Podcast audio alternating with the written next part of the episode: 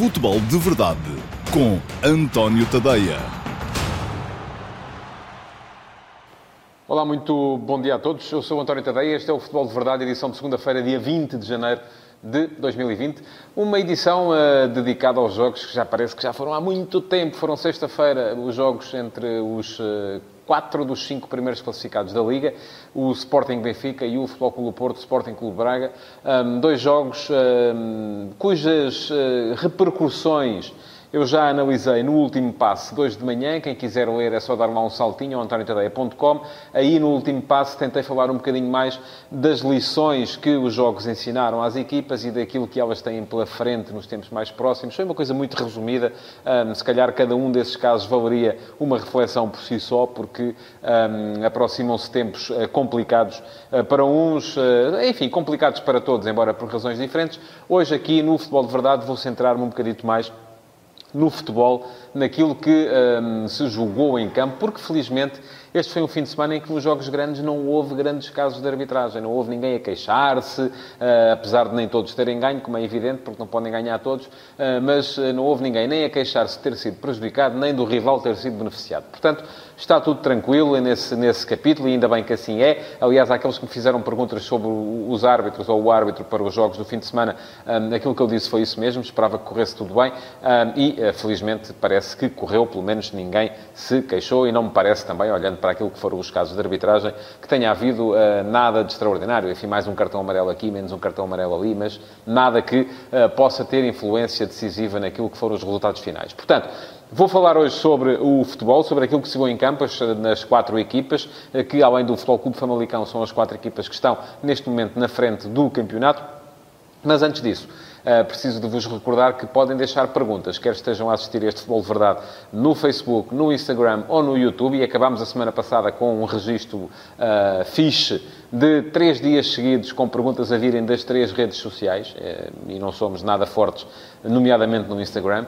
Um, mas podem deixar perguntas enquanto eu estou para aqui a falar. Uh, vão à caixa de comentários, deixem perguntas. Uh, que eu, no final, assim que acabar este futebol de verdade, é só darem um saltinho ao meu site, ao e vai estar lá em direto também uma sessão de QA, perguntas e respostas. é logo na homepage, na, na, na página de entrada do site, sobre o lado direito está uma ligação para poderem uh, sintonizar e poderem ligar-se no Q&A, na sessão de respostas às perguntas que vocês, entretanto, forem deixando. Mas vamos lá, então, um, começar a falar dos jogos do, do de sexta-feira passada, sobretudo, um, da jornada deste fim de semana da Liga, uh, vista sob o prisma daquilo que hoje de manhã chamei cimeira de líderes, e já vi que houve quem não gostasse, porque acha que não, líderes são, enfim, mas para ser uma cimeira tem que ser mais do que um. O líder, neste momento, é o Benfica, não é? Naturalmente.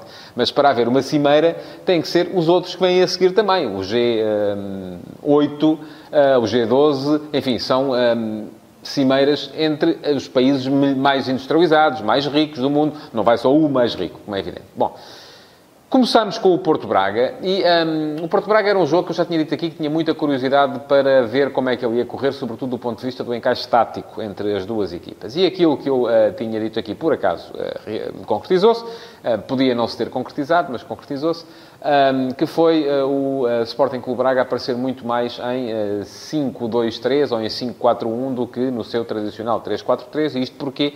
Porque os dois alas, Ricardo Jogaio no lado direito, Sequeira no lado esquerdo, muitas vezes encostaram nos três defesas.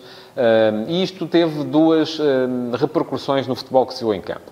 A primeira foi que um, o Porto teve muito menos espaço para as tradicionais diagonais que faz, sobretudo, Marega. Porquê? Porque se, geralmente o espaço, que é o mesmo, costuma estar ocupado por quatro homens, às vezes três, quando as equipas adiantam um dos laterais, e neste momento estava ocupado por cinco, uh, é natural que o espaço entre eles, que é por onde entram as diagonais, tenha sido menor e a entreajuda tenha sido mais rápida a chegar sempre que algum jogador procurava essa diagonal. Isso secou ali uma das fontes de ataque do Braga, uh, do Porto, perdão, um, e, uh, mas não foi essa a única repercussão uh, que este encaixe estático trouxe às, uh, ao, ao, jogo. Houve uma outra também, é que o Braga estava a ter com muita gente na sua primeira linha, na zona, na linha mais, mais baixa, mais recuada. Um, depois, nem sempre os dois homens do ataque, o, o, Ricardo Horta e o, e o Wilson Eduardo, baixavam o suficiente para uh, ocuparem ali um, um, lugar ao lado dos dois médios, do Palhinha e do Fran Sérgio,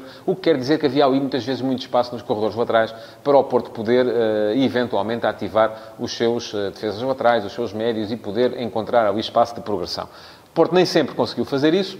Uh, mas ainda assim, eu parece-me que o resultado não é reflexo disso. Porquê? Porque isto também tem um outro, uh, uma outra consequência, é que o Braga, uh, ao baixar tanta gente, convidava a subida do Porto e então encontrava espaço para poder, em transição, fazer, criar lances de muito, muito perigo e criou alguns porque muitas vezes o Porto ficava com pouca gente atrás e o Braga, passando aquela primeira linha de pressão, seguia por aí afora e as transições ofensivas eram uh, facilitadas e o Braga era capaz de uh, chegar com, até várias vezes em situações de igualdade ou de superioridade numérica uh, no contra-ataque. Ora, o que é que isto gerou? Gerou um jogo com mais bola do Porto, mais ataque do Porto. O Sérgio Conceição disse até que os primeiros 30 minutos da segunda parte foram os melhores que o Porto fez esta, fez esta época. Eu não concordo, mas uh, ainda assim acho que o Porto uh, não foi pior do que costuma ser, nem acho que o Braga tenha sido uma coisa absolutamente extraordinária, uh, porque, tal como disse já aqui, encontram-se-lhe ali algumas, alguns problemas táticos que o Ruben Amorim ainda vai ter que resolver se quer encarar o resto da temporada sem grandes calafrios e sobressaltos. Acontece que o Braga foi extraordinariamente eficaz em termos de bolas paradas, que é uma coisa que costuma ser a panagem do Futebol Clube do Porto. Uh, marcou dois golos, ambos na sequência de pontapés de canto. Um, e o Porto foi extraordinariamente ineficaz uh, em termos de grandes penalidades, que é uma coisa que também não lhe costuma acontecer, uh, mas é uma equipa que falha duas grandes penalidades num jogo, num jogo ainda por cima apertado entre equipas com condições para ficarem nos primeiros lugares da tabela, arrisca-se muito seriamente a não ganhar o jogo, que foi o que aconteceu ao Porto.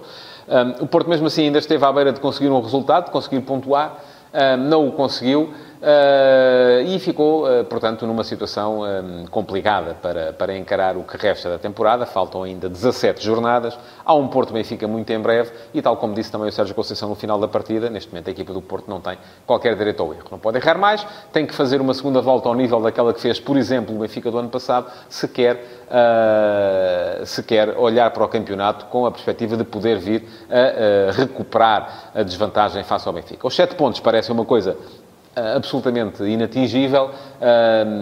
não são, não têm que ser necessariamente. Se o Porto ganhar ao Benfica, esses 7 passam a 4 e, e, os 4 pontos ainda são mais do que uma derrota eh, face à vitória do, mais do que uma vitória face a uma derrota do adversário. Eh, mas se esse caso acontecer, as duas equipas ficariam então aí muito próximas e aí há também a dimensão psicológica de quem está a recuperar para jogar. Vou dizer, obviamente, o Benfica é favoritíssimo a ganhar o campeonato neste momento mas não tem o campeonato ganho. Acho que ainda tem que passar, pelo menos, uh, primeiro uh, por essa jornada daqui a mais uh, duas semanas, três semanas, que é a jornada que o levará a jogar no Dragão. Ora, e o que é que se passou uh, no outro jogo, no jogo de Alvalade, entre Sporting e Benfica? Já lá vou. Antes disso, tenho que vos lembrar. Podem mandar perguntas. Uh, podem deixar perguntas nas caixas de comentários, quer do Facebook, quer do uh, YouTube, quer do Instagram, porque eu, no final deste Futebol de Verdade, vou estar no meu site, no antoniotadeia.com, para lhes responder. qualquer pergunta que tenha sido deixada aqui, desde que seja sobre futebol, não tem que ser sobre estes dois jogos, mas desde que seja sobre futebol, qualifica-se para poder ser respondida na minha sessão diária de Q&A, perguntas e respostas, sempre a seguir ao Futebol de Verdade no antoniotadeia.com. Vamos então ao outro jogo, ao Sporting Benfica. Foi um jogo até mais equilibrado do que, se calhar, muitos de vocês uh, esperariam. E a questão é que um, esta equipa do Sporting começa, de facto, a assimilar as ideias de Silas, mas não tem depois uma coisa que o Benfica tem para dar e vender, que é um, qualidade na definição. Um, voltou a ver-se um bocadinho aquilo que se tinha visto no jogo contra o uh, Flóculo Porto, uh, do Sporting, que foi... Sporting não foi tão... não teve um momento de, de superioridade tão demarcada como tinha tido nesse jogo contra o Porto, em que aquela Aqueles primeiros 20, 25 minutos da segunda parte podiam ter valido ao Sporting uma vantagem confortável, tantas foram as uh, uh, ocasiões de gol que a equipa desperdiçou. Uh, desta vez não, a superioridade não foi tão demarcada, mas o Sporting ainda assim teve, até ao momento do gol, as melhores ocasiões de gol da partida. O remate de Rafael Camacho ao poste é apenas uma delas, mas não foram muitas, a questão é essa. Foram uma, duas, contra também o Benfica teve um remate de Pizzi na primeira, logo no início do jogo. Enfim, não houve muitas ocasiões de gol, houve um encaixe perfeito das equipas. O Benfica criou muitas dificuldades ao Sporting com a sua primeira linha de pressão. Já se previa que isso fosse acontecer. O Benfica jogou e pressionou a saída de bola do Sporting, como já tinha feito na partida anterior contra o Rio Ave, com uma linha de quatro homens, promovendo muitas vezes o adiantamento de Gabriel ainda para, para ajudar ainda mais.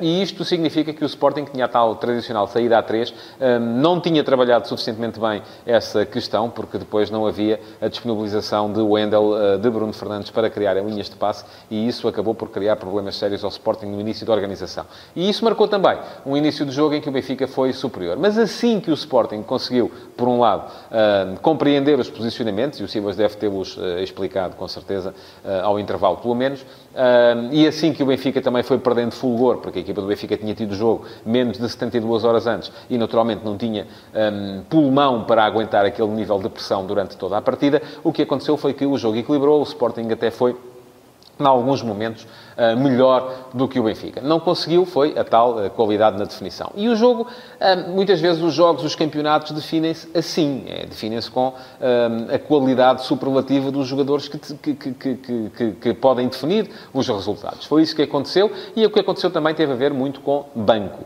É que, a dada altura, em que é preciso recorrer ao banco para mudar o 11 que está a jogar, o Bruno Lage olhou para o lado e viu Rafa, viu Tarapt, viu uh, Seferovic, que foram os três que entraram.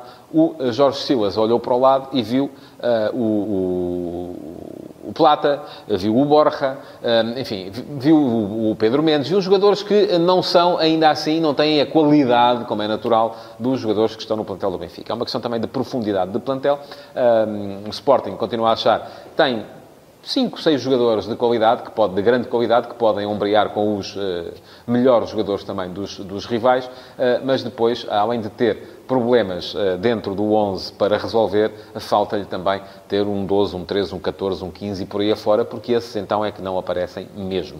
Um, Parece-me que é essa a questão fundamental. Foi por aí que o derby se decidiu. Decidiu-se com uma entrada um, de Rafa que tinha jogado um minuto, tinha feito dois sprints no jogo contra o Rio Ave, eh, depois de uma lesão que já datava de outubro, ehm, mas a verdade é que entrou, desta vez, entrou a 15 minutos do fim e nesses 15 minutos fez eh, dois golos que acabaram por decidir o destino do eh, derby de Alvalade com a vitória do Benfica. Ora agora, que é que vai acontecer? Luís Filipe Vieira apareceu logo no final uh, para temperar aquilo que pode ser o entusiasmo excessivo, porque uh, já o escrevi hoje de manhã, a onda vermelha que geralmente se gera quando o Benfica está em ciclo de vitórias. Pode ser ao mesmo tempo, pode carregar a equipa ao colo, mas ao mesmo tempo também pode inebriar e anestesiar a equipa, que acha que está tudo ganho, e o papel do Presidente aqui foi mesmo esse, foi chegar lá e dizer alto lá, e até repetiu aquela frase que o Bruno Lage diz sempre, que é jogo a jogo, treino a treino, enfim, parece que já é quase um mote, é quase como o Eplo pluribus unum, que aparece no uh, emblema, pode aparecer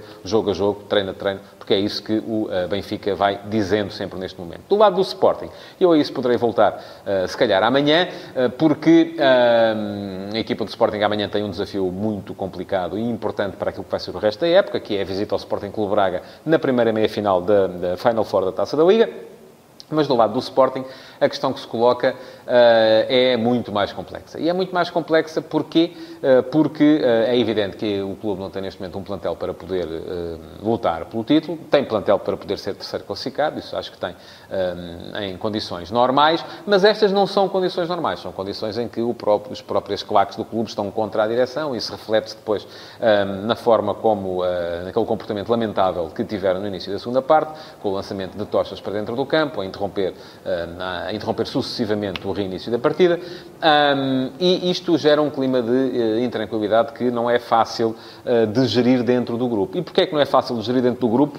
Perguntam-me vocês, a mim, que geralmente aquilo que digo é que Uh, estas coisas não transparecem ou não vão para dentro dos balneários e continuo a achar que não vão. A questão aqui não tem a ver com balneário, tem a ver com gestão uh, desportiva e tem a ver com a noção de que o Sporting tem dois caminhos à frente neste momento. Tem um caminho que foi aquele que Kaiser uh, adotou há um ano, que é, é para ganhar já, é para tentar ganhar já, e então para tentar ganhar já é abdicar das ideias e começar a jogar de outra forma, uh, porque reconhece que as boas ideias geralmente precisam de jogadores, pelo menos no nível dos adversários, ou é para ganhar uh, de forma consolidada, mas daqui a algum tempo, e então aí sim é tal aposta nos jogadores mais jovens e é assumir que não é para ganhar já. O problema é que a gestão do clube neste momento não está em condições de assumir uma coisa dessas porque se já é contestada da forma como é, se vai assumir uma coisa dessas, então as coisas ficariam ainda muito piores uh, para Frederico Varandas e aqueles que estão com ele na SAD do Sporting. Portanto, Amanhã, se calhar, volto a esse tema. Uh, para já, aquilo que uh, é preciso dizer é que o Sporting ficou numa situação complicada. Tem o Braga um, ali a morder os calcanhares já.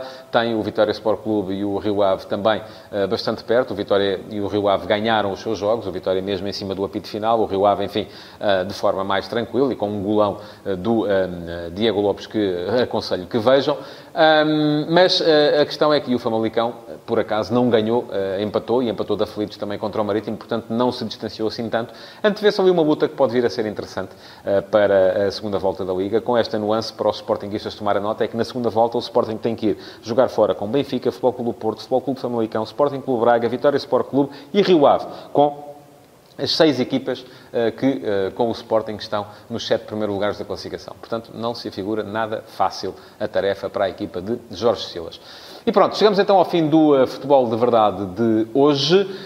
não se esqueçam que já daqui a uns 5, 7 minutos eh, vou estar em direto no antoniotadeia.com para responder às perguntas que tiverem sido colocadas e deixadas na caixa de uh, comentários das diversas redes sociais em que este programa é feito. Já agora, aproveito este bocadinho para vos dizer também uh, que há uma newsletter entre linhas que sai todos os dias, pode sair às 11, pode sair à meia-noite, consoante a hora a que acabam os jogos mais importantes, ou os jogos do dia de futebol, que tem em 5 minutinhos de leitura, tem tudo aquilo que você precisa de saber sobre o que se passou neste dia, sobre futebol português e mundial. Um, podem ir ao site, já que lá vão, é só subscrever, é fácil subscrever, não se paga nada. E um, ainda ontem estava a olhar para o conteúdo da newsletter e para os golos todos que lá aparecem em vídeo e você pode saber aquilo quem se queixa de que já não há o domingo desportivo, que é para ver todos os golos no mesmo sítio, enfim, tem ali uma espécie de domingo desportivo eh, onde pode ver todos os gols que interessam no futebol português e internacional. Pronto, chegamos então ao fim. Muito obrigado por terem, por terem estado desse lado. Não se esqueçam de uh, pôr like, de partilhar, de comentar. Ainda tem mais um ou dois minutinhos para deixar as vossas perguntas e eu, daqui a cinco minutos, vou estar no antoniotadeia.com para vos responder. Até já então. Futebol de Verdade, em direto de segunda a sexta-feira, às 12h30, no Facebook de António Tadeia.